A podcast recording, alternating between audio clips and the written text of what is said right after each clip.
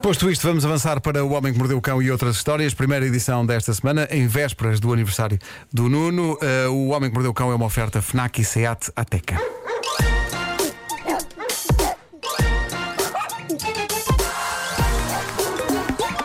O homem que mordeu o cão. Bom dia, Facebook! Olá, olá! Olá, Facebook. Olá. Uh, título deste episódio: Não urina aí, seu urso, que vem aí, meu sogro. Bem. Bora. Olha, sabes o que é que este mosaico me faz lembrar hoje? Vocês lembram-se que há uns anos na TV Cabo que havia um canal que era o mosaico que tinha os canais todos, todos, todos em quadrícula? Ah, sim, sim, Claro. sim, sim, sim. Claro, disso. inclusivamente, Sim. inclusivamente o, canal, o famoso canal 18, que, que eles Aparecia da um altura pequenino. tiraram. Canal 18, canal é esse, Houve Marco? altura- Eu não tinha esse canal. Ah, pois não. Era- ah, era um espera, canal. estás a falar obviamente do canal Viver, Viver. É, Nunca é isso, vi, mas claro, já ouvi claro. falar. Claro que sim. Mas não sei se vocês se lembram que houve, um- houve uma altura em que o mosaico deixava num dos quadradinhos do canal 8 acontecesse lá o que estivesse a acontecer. E eu lembro-me de estar em casa com a família, não sei o quê, e de, e de haver um cantinho em que estava de facto a acontecer tum, catacum, catacum, catacum. Mas olha, porquê que, Em grande porquê, plano. porquê que em família era o canal do mosaico que estava ligado? Estávamos a ver o que é que poderia estar a dar. E de repente estava ali com catacum, catacum, catacum. Muito bem. Bom, eh, Conta lá, conta Antes lá. de mais, epá, eu, eu estou furioso porque o meu bairro está em obras eh, e já vos tinha dito isto no, no- no outro dia. E então é natural que, se- que haja ruído durante esta, esta edição do Homem que Mordeu o Cão. Sei que há muito pó, há, há pó entrando pela casa Não, pó e calor, que sonho. E, e epá, é tudo, é tudo mau, é tudo mau. Eu neste momento eu ofereço esta casa a quem quiser. Quem é que quer esta casa? Eu ofereço esta casa. Olha, Nuno, por falar em casa, desculpa lá, antes de começares, ah, já Sim. houve aqui um, um ouvinte que col- colocou a questão, e é a questão que, que toda a gente está a pensar: o ar-condicionado Sim. portátil já chegou. Ah, funcionou bem, já chegou. E é ótimo. É ótimo. Afinal, o, o pinguino Chegou. valia a pena? Valia a pena, sim senhor. Estou muito contente. Pronto. Cliente estou muito satisfeito. Isso é que é preciso. É verdade. Pronto. Bom, na América continua a guerra das máscaras. Há cada vez mais, vamos chamar-lhes sarcasticamente, revolucionários, eh, daqueles que nunca mexeram uma palha por nada na vida e que agora encontraram finalmente uma coisa que os faz sentir-se rebeldes, que é a história das máscaras. Esta malta, quase toda apoiante de Trump, acredita que as máscaras anti-Covid-19 são parte de uma conspiração liberal para controlar as pessoas por via da falta de oxigênio, ok? Sendo que eh, alguns acreditam que se trata de um ritual pagão contra Deus Nosso Senhor e a sua criação do sistema respiratório. E então eh, as, as coisas estão a atingir píncaros de loucura, se bem que o que é que não está hoje em dia na América a atingir píncaros de loucura? Eu acho que aquilo é uma espécie de uma Também é verdade. Por aquelas bandas. Lembram-se quando aquilo era a maior potência do mundo? Ei, ele já vai. Bom, eh, mas, mas pronto, este fim de semana, num sítio da América chamado Roseville, numa loja de telemóveis, num shopping, um grupo de três pessoas entrou numa altercação com o pessoal da loja porque eh, recusavam-se a usar máscara. Aquelas pessoas não queriam usar máscaras e o pessoal da loja disse: pá, tem que usar, senão tem que se ir embora. E a coisa começou a azedar e os empregados decidiram ligar para a polícia, para o 911, o número das urgências lá na América, e aquilo que se ouve na chamada é extraordinário. Ouve-se primeiro a pessoa a dizer: há aqui umas pessoas que se recusam a sair e recusam-se a usar máscaras, já lhes foi pedido várias vezes e recusam, e agora a senhora desse grupo está. É isso, é isso está a baixar as calças e exatamente está a urinar dentro da loja. Está a urinar dentro da loja. Isto aconteceu. Uma senhora, neste grupo de clientes que se recusava a usar máscara, decidiu baixar as calças e urinar no soalho do estabelecimento. é neste ponto que estamos na América. É neste ponto que estamos. Agora, agora é um sítio onde as pessoas que votaram no tipo que está à frente dos Toma destinos lá. da nação se sentem autorizadas para urinar no chão de lojas que lhes peçam Pá, as para pessoas fazer uma estão a coisa que elas não querem fazer, que é usar máscara para não perdigotar eventual coronavírus para cima dos outros. Perdigotar. Ah, eu, eu, eu Que juro. belo verbo, Marco. Perdigotar. eu sou ótimo a inventar verbos. Acho que este não existe. Não creio. Ah, mas, mas eu juro, eu, não- eu não percebo esta embirração com as máscaras, mas sei que também há cá malta assim. É um bocado chato, é, sobretudo com o calor. Mas ainda assim eu acho que há coisas mais chatas, tipo entalar os testículos numa gaveta. Ah, sim, sim. Isso é um sim, bocadinho sim, sim. chato. Dizem Eu acho que, que as, as pessoas deviam dar valor ao facto da proteção requerida contra o coronavírus ser basicamente usar máscara e lavar as mãos. Imaginem se fosse entalar os testículos em gavetas. Ui. As senhoras estavam livres dessa. Uh, Vera, tu não passavas por isso. Já ouvi dizer Embora, embora, embora eu sinta. Embora eu sinta que há senhoras com testículos maiores que alguns homens, felizmente metafóricos e impossíveis de entalar em gavetas. verdade. Exato, bom, é verdade. ainda sobre esta história, ainda sobre esta história, o mais giro é que a senhora disse aos empregados da loja, quando eles eh, lhe- lhes pediram para eles usarem máscara, ela disse, e passo a citar, absolutamente não. Então, mas agora somos alguns animais. Ela disse isto e minutos depois urinou no chão. Ah. Que é curiosamente uma coisa que tem sido o meu dia a dia aqui em casa por causa de um animal e não de uma pessoa. Quando diz urinar no chão, não és tu. És tu. Exato, tens, eu também tens, pensei tens lidado com isso, não Quando é? o Nuno diz que tem sido o meu dia a dia, já estava a imaginar alçar a perna nas esquinas da casa. A chiclete não, Não, deve não, fazer não. mais nada. É, É a chiclete. Agora imaginem o que é. Parece um Terra das borrifador. obras em- cá dentro, não é? O, o pó das obras e a urina da chiclete. Portanto, eu vivo Tens uma numa vida.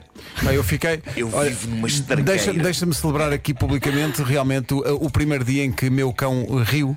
eh, alça a perna pela primeira vez. Ah, em que vez bom. de fazer xixi a cachorro, Ele ainda não tinha é percebido. um homem. o meu cão está um Pois. homem. É um homem. Sim, senhor. É isso, cresceu.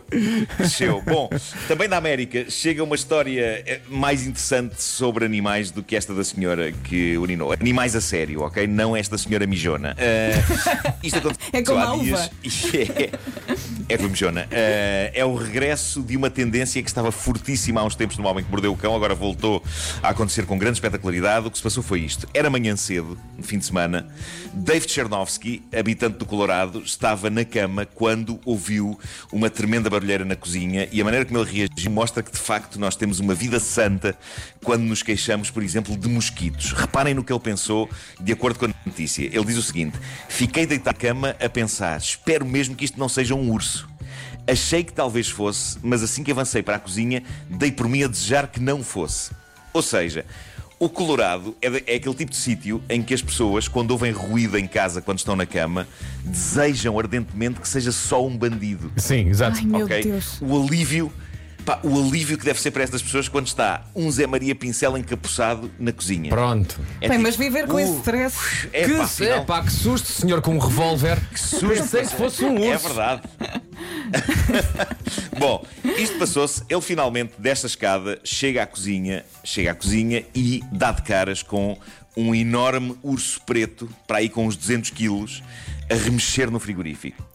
E em redor do urso havia gavetas abertas e caídas no chão, objetos espalhados por todo o lado, o caos.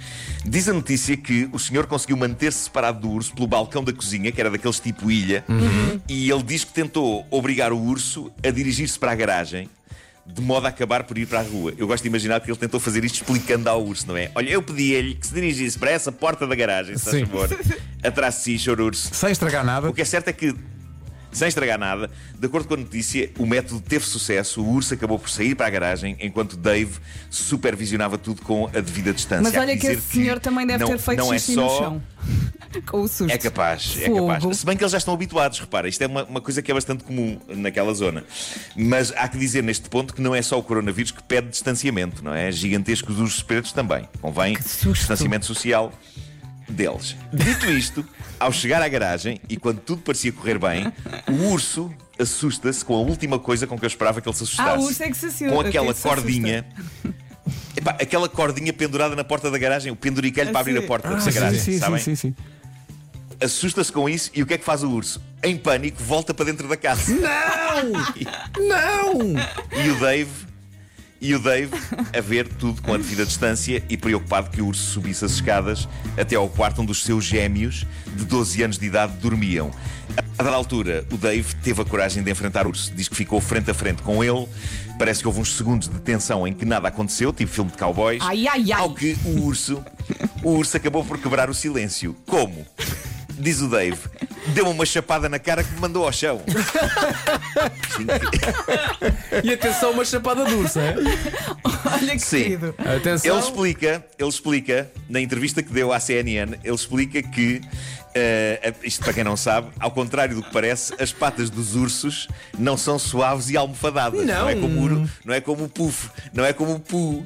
Não. eh, a partir daqui, com cortes e unhadas na cara que iam levando um olho, ele entrou em modo vale tudo e diz que desatou aos gritos com o urso para o expulsar de casa e que, incrivelmente, isso resultou. Ah, resultou. O urso acabou por sair da casa devido aos gritos do homem. Ai, é. Claramente um urso que não gostava de peixeiradas. Mas olha, diz uma o coisa: urso Nuno. sentiu, epá, pronto. Foram gritos Sim. derivados desta, da chapada Da dor. ou foram só gritos a dizer, sai daqui para fora, Sr. Urso? Não, epá, sa- sabes que eu, eu acho que foi desespero, já foi tipo, ai é, ah, ah, e o urso, epá, assim não, assim vou-me embora, assim não é, assim não é maneira de falar com ninguém. Bom, agora a questão é, como é que o urso entrou? Isto vai ao encontro daquela coisa americana que nós vemos muito nos filmes, que é, eles não trancam as portas, Pois. sobretudo as das traseiras, costumam ter puxadores daqueles da alavanca, por isso o urso simplesmente pousou a pata no puxador e, e abriu a porta e entrou. e entrou. Ah, que é uma coisa que a minha cadela flor faz, há que dizer, a minha cadela flor abre portas eh, com este Eles método. sabem que os ursos É podem entrar e não É trancam as portas. É, é, Sim, é essa é a mensagem, não é? viver no Acho limite. Estão a pedi-las, estão a pedi-las. Se há ursos na zona, Olha, é pá, tranca a porta. são quase nove.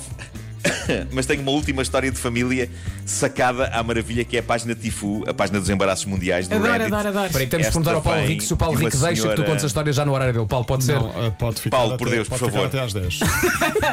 Temos Pronto, uma hora, Está Marco. combinado. siga. Então aguenta aí sentadinho, Paulo. Aguenta aí sentadinho.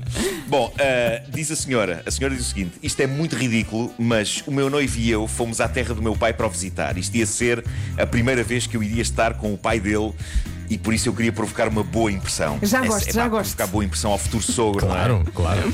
Convém sublinhar, diz ela, que eh, pretendíamos fazer-lhe uma surpresa. Ele não sabia que íamos. Sucede que, afinal, os pais do meu noivo estavam fora da cidade por um dia e por isso tivemos de ficar uma noite num hotel ao pé da casa deles. Então o meu noivo, sendo o homem que é, disse ao pai que íamos lá eh, e para o pai dele me surpreender a mim. Ele achou que isso seria uma boa reviravolta provocar-me um sustozido. Portanto, havia aqui duas surpresas em choque, não é? De repente, ok, eles não estão, e então ele disse ao pai: Não, passas lá pelo hotel e conheces e não sei o quê. Bom, então essa noite, por volta das 7 da tarde, diz ela, eu e o meu noivo estávamos a ver TV quando eu noto que o puxador da porta do quarto começa a girar. E não era um urso. Era o que é eu ia dizer. Ai, urso. O puxador, o puxador da porta começa a girar, diz ela. O meu noivo tinha destrancado a porta antes disto e não havia necessidade de uma chave. De imediato pus-me em sentido e olhei para o meu noivo, que claramente estava a fingir que não estava a reparar no puxador.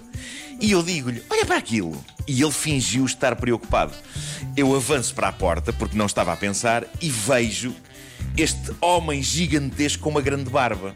Um homem que parecia que me podia tocar com um dedo e fazer-me cair. O homem abre os braços e eu pensei que me queria bater. E é então que levanto com toda a força ao meu joelho contra seus testículos. Mas com muita, muita força. E o homem solta o grito mais rendo, mais gutural de sempre. Eu olho para o meu noivo e ele está de boca aberta, em completo choque. Sim, eu acabara de dar uma joelhada com toda essa entre as pernas do pai dele, do meu futuro sogro. Que grande primeira impressão.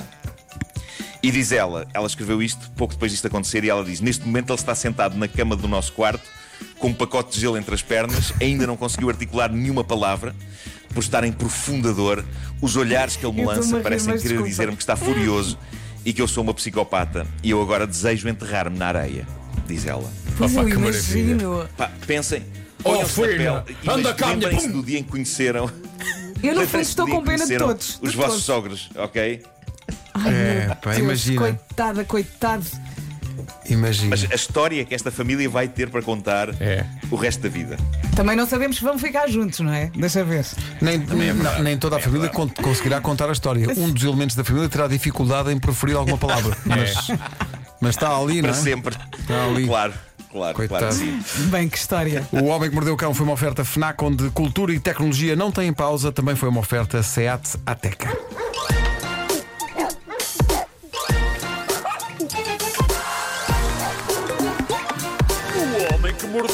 O